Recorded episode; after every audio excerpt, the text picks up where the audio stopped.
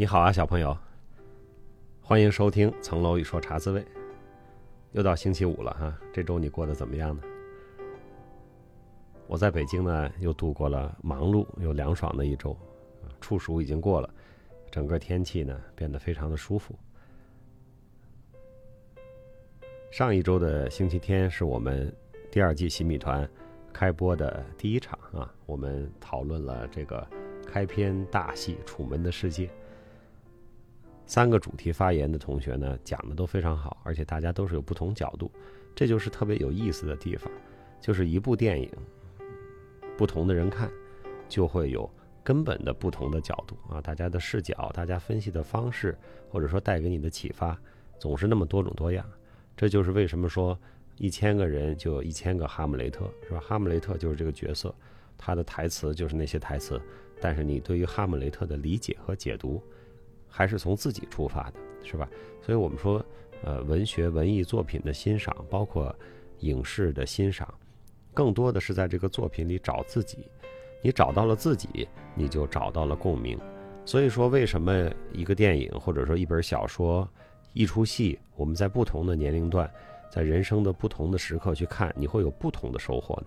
就是你在不同的阶段，你的自己不一样，啊，你有不同的经历。有不同的人生感悟，哎，这个原来很熟悉的戏啊，哪怕是《三国》《水浒》啊，《哈姆雷特》这种耳熟能详、从小听过多少遍的故事，你都能够找出一些新的意思来。这就是文艺作品啊，它的生生不息的生命力所在。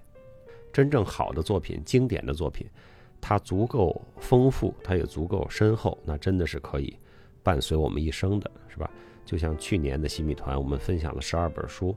那么，我觉得有些经典的作品，比如苏轼的作品，比如约翰克里斯朵夫，像这种经典的作品，我们其实不用隔太长的时间，过个两三年拿出来翻，可能就会有新的体会和新的启发。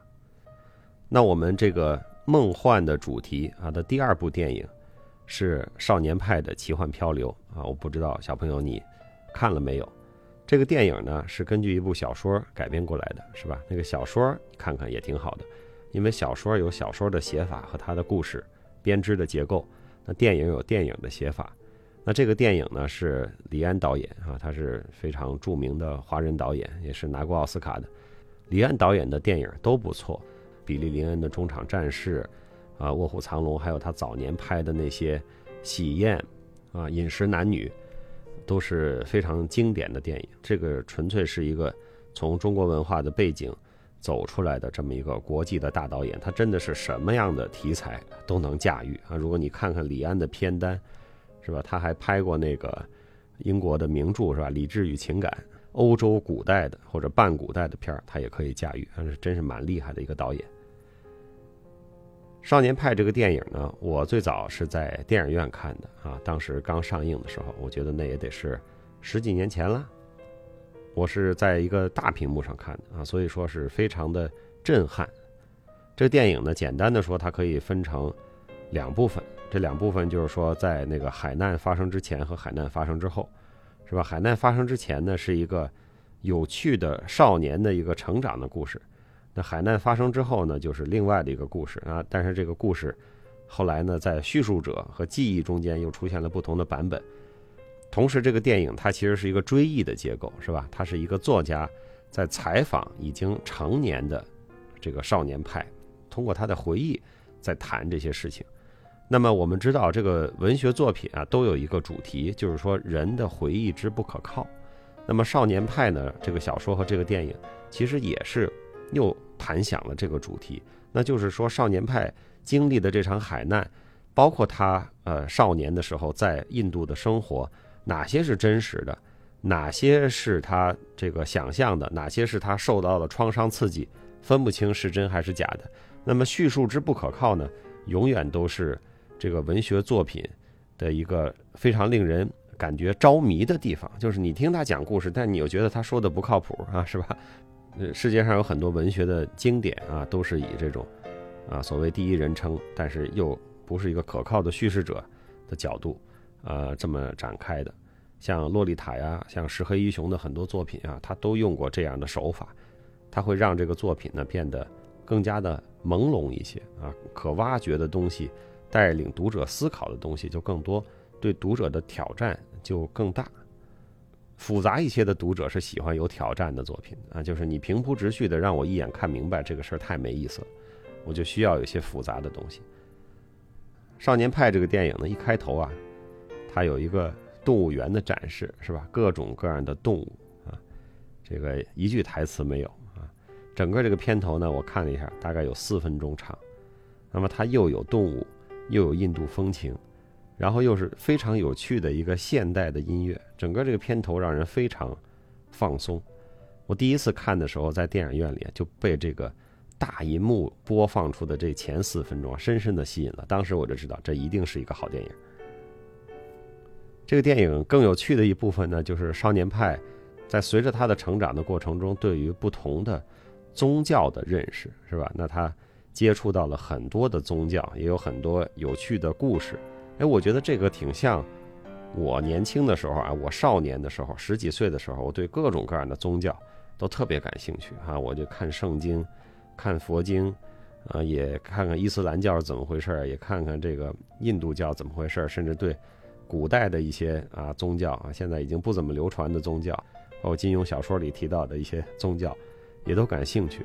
哎，这可能就是一个一个人的成长哈。年少的时候，你开始去想。我是谁？这个世界是怎么回事儿？怎么样才能获得一个更加幸福美满的人生啊？怎么活才是有意义的？啊，或者说痛苦的价值是什么？这些东西都是年轻人开始思考的。所以呢，你自然而然的就会向哲学呀、向宗教啊、向艺术啊这些领域去探索，你的边界就会不断的拓展。那少年派呢？它其实展示了一个啊万法归一哈，各种宗教都在这个。少年身上并行不悖的这么一个形象啊，这么一个认识的过程，我觉得这个也是蛮有启发的。那他的这个信仰的准备，其实是为了他后来在海难中的表现做了一些精神和心理的铺垫，是吧？他没有非常简单的啊放弃生命，他也对万事万物，包括船上的那些生物，哪怕他们是这个豺狼虎豹，他也充分的呃尊重，能够想办法跟他们。和平共处啊，这个度过这个海难，所以呢，我觉得前期的他的少年时期的这些准备呢，还是挺有意思的。那么信仰呢，其实就是这么一个事情。所以说，整个这个少年派的奇幻漂流啊，我最有感触的就是少年派在各种信仰中间的探索啊，这一段其实对我的触动，比后来那个海难展现的各种各样的故事对我来说触动更大，因为我在这上找到了。我的共鸣。那么信仰呢和科学其实它是对立的，是吧？嗯，早就有哲学家说过，说这个你通过理性思维，通过科学一定推导不出信仰来。信仰需要你在理性的尽头是一个悬崖，这会儿需要你纵身一跃。啊，这个时候你是不知道会不会有一只大手托住你的，因为理性的尽头。跟信仰中间有一个巨大的鸿沟啊，或者说有一个巨宽无比的山涧啊，你必须得是向着信仰纵身一跃。那你敢跃还是不敢跃啊？这就是有信仰和没信仰的这个区别了。哎，比如说我信上帝，或者说我信佛祖，那我把我的一生都交给他啊，我完全按照他的指导去生活。那其实你付出的是很大的，你付出的就是你的一生 啊，你就按照。这个教义去生活，这就是纵身一跃的预言啊！你得敢把命交给他，你才可以过上这样一种这个信仰的生活。当然，我们说这个信仰不一定是宗教嘛，啊，有各种各样的信仰，但是信仰一定不是科学，一定不是理性。如果有一个东西说它又是科学又是信仰啊，咱们以前好像聊过这段，那它一定是二者只占其一的啊，它违反了这个逻辑里边的这个矛盾律啊。要么是科学，要么是信仰。信仰是需要你纵身一跃的，所以我也不太喜欢那种把呃信仰或者宗教和现代科学的一些发现牵强附会的联系到一起哈。比如说有些书讲的佛教的科学观啊，或者说从什么量子物理或者现代科技看佛教为什么是正确的，我觉得大可不必啊。这个信仰就是信仰，科学证明得了，证明不了。都不是特别重要啊。就是说，科学可能有一些东西，哎，跟佛教的一些非常抽象的理念是硬核的，但是还有很多是不硬核的呢。你怎么不说那段呢？对吧？你光说这些，啊，好像能合得起来的东西，这就好像是先有结论啊，我非得认为他们是一致的，然后我去找论据。其实这个并不能说服人哈，往往会陷入了一种庸俗论。这个少年派还有一个就是他去跟那个老虎动物园那个老虎去玩，对吧？后来他爸爸非常的紧张，然后呢抛进去了一只羊，那个老虎就把那个羊拖走了。这一段就让我想起了一个圣经故事哈，我觉得这里是个隐喻。圣经里那个上帝为了考验亚伯拉罕的信仰，就是让他把儿子拿到山上杀掉，像羊羔一样哈去献祭。这个亚伯拉罕呢，经过了这个激烈的思想斗争，决定还是相信上帝啊，他就纵身一跃，他把他儿子领到山上，然后就要拿刀去杀他儿子啊。天使出现了，阻拦了他。那么也就是说，你真正相信上帝，你就真正开始动刀了。那这会儿天使就会出现。那如果你有一丝的怀疑啊，有一丝的犹豫，不敢动刀，那天使也就不会出现，对吧？所以这个事儿你也很难去证明它。少年派里边的这个桥段啊，这个儿子在跟老虎。啊，玩儿差点可能被老虎吃掉或者咬走，结果他爸爸为了教育他，把一个羊啊推了进去，因为亚伯拉罕本来就是应该拿羊献祭的嘛。那上帝让他用儿子，那在这个故事里呢，儿子差点被老虎吃掉，进去的是一只羊。我觉得这两个故事有暗合之处，这里导演或者作家一定是啊，在这个向那个故事致敬，或者从那个故事里亚伯拉罕献祭的故事里。啊，再找一些思想源泉啊，这到底是怎么理解？我还没有太搞清楚。哪位比较清楚的，可以指点指点我，在这个电影里这个桥段是什么意思？所以我们看到后来少年派在那个船上，他有了一些食物，得到了一些鱼肉之后，他开始训练那个老虎，是吧？让老虎听他的话。我觉得这个跟他是一个动物园之子是分不开的，是吧？他从小至少看到过很多驯化动物。或者人和动物之间互动的这样的场景，所以还挺好玩的。所以呢，这也是他少年时候的一些经验啊，在这个关键的时刻要用上了。咱们老说艺不压身嘛，包括他从小学游泳是吧？他有个叔叔啊，教他游泳。有一次出了个危险，然后他叔叔用那个浓浓的印度腔跟他说：“这个喝一口水，嗯，不会对你怎么样，但是你要慌了。”就麻烦了，是吧？他说：“A mouthful of water will not harm you, but panic will。”这是印度味儿的哈。那么少年派在这个船上和这个老虎叫 Richard Park，形成了一种奇妙的共生关系，也挺有意思的。他说他对 Richard Park 的恐惧让他活了下来。这句话其实还蛮有哲理的，就是很多时候幸福啊、开心啊都不是活下来的理由，反而是恐惧和苦难。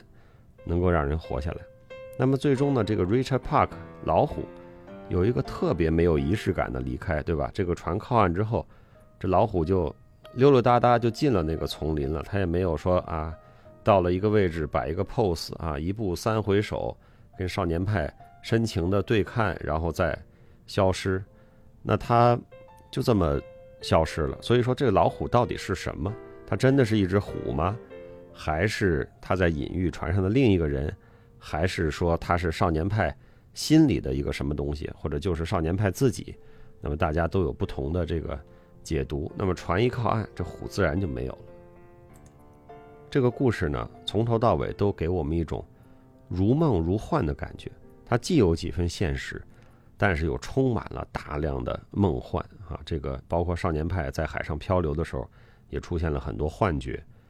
在那个非常奇怪的那个岛上，对吧？到晚上那个会吃人的那个岛上，也是一个幻觉，因为再没有人发现过那个岛了啊！大家都不认为这个岛会存在的。整个到这个故事的最后，哈，他获救之后，保险公司是个日本的保险公司嘛，派来了两个日本人来访问他，来做这个保险公司啊对这场海难结案的这个调查。那么对于少年派讲的这个。和动物，尤其是和 Richard Park 共度的这场海难的故事，包括那个吃人岛，啊，包括各种不可思议的事情，这两个日本人显得十分的不可理解啊。这里找日本人其实也挺有意思的，他们是被认为啊，刻板印象的认为是很严谨的，那这里听了少年派啊，一个印度年轻人这么一个不靠谱的 故事，啊，两个日本朋友十分的疑惑，那，他们一直在说说我们要的是真相，你能不能讲真相？你讲的不是真相，所以说少年派就说，那你说什么是真相？我讲的你不听，对不对？他们其实不是想要真相，保险公司这两个人呢，他们只是想要所有人都可以相信的那个故事版本。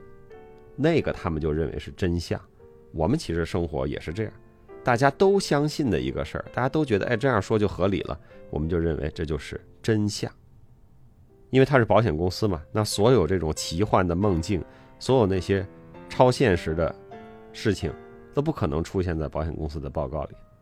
那么少年派呢，最后不得已去讲了另外的一个故事，那是一个就没有那么梦幻的故事，那个故事其实。蛮可怕的啊！但是那个故事好像更像真的啊，所以到底哪个版本是真的呢？不知道，这就是这个作品的厚度，它有意思就在这里。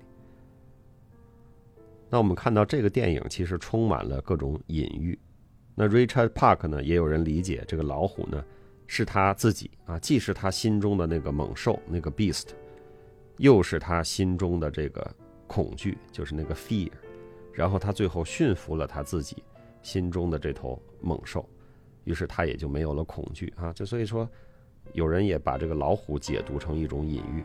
那么开始他在印度啊，还当少年派的时候，他喜欢各种宗教啊。他爸很不解风情的就说：“你不要去研究这些东西，世界上最可靠的事儿就是 reason 啊，就是理性，必须要靠理性啊。”他爸给他讲了一大堆道理，最后问他：“你明白了吗？”少年派一边吃饭一边点点头说。我还是想去教堂受洗啊，把他爸噎得说不出话来。那么他妈妈其实一直在给他讲神话故事，对吧？尤其是那个印度的那个黑暗天神的那个故事，说他的嘴里就有整个宇宙。少年派从小听他妈妈讲这个故事，所以少年派的这个宗教性和神性啊，这个梦幻性是从妈妈那儿来的，这个理性 reason 是从爸爸那儿来的。这两件事呢，在他身上就自洽了，是吧？就融合在了一起。所以最后少年派能讲出两个版本的故事，我可以照我妈妈的方法，找一个这个黑天的神啊，所谓叫克里希纳，在他嘴里看到了宇宙。我跟你们讲一个特别神奇的海上的故事，也可以按我爸爸的办法，讲一个你们保险公司能够接受的，全世界的普通人都可以接受的，大家都能理解的版本。我少年派都能讲，因为我身上既兼具了 reason 的一部分，又兼具了 religious 的一部分。这就是这个电影令人百看不厌，每次看都有新收获，每次看都看到了新层次的这个复杂性和丰富性啊！所以说，这是我最喜欢的一部电影啊！曾经很长的一段时间里，有人问我你最喜欢哪个电影，我会说天堂电影院。后来呢，我会加上一个少年派的奇幻漂流。当然，咱们今年这四十八部电影都是我喜欢的。但是天堂电影院和少年派都是在我第一次观影的时候就给我巨大的冲击，并且后来常看常新，不断的有思考。好了，小朋友，这一周的茶滋味我们就先聊到这儿。我期待着星期天和洗米团的小朋友们去分享你对少年派奇幻漂流的观感和你的解读。另外呢，最近呃南方很多地方还在酷热。还在酷暑，今年的高温呢，影响了很多地方。我们看到四川在断电、缺水，那么重庆呢，也有各种森林的山火啊，大家都在各种一边抗疫、一边抗火、一边抗旱。今年真的是不容易的一年。如果你正在受到这些呃自然灾害或者疫情的影响，我希望呢，你能做好自我保护，先照顾好自己，再照顾你身边的人，做力所能及的贡献。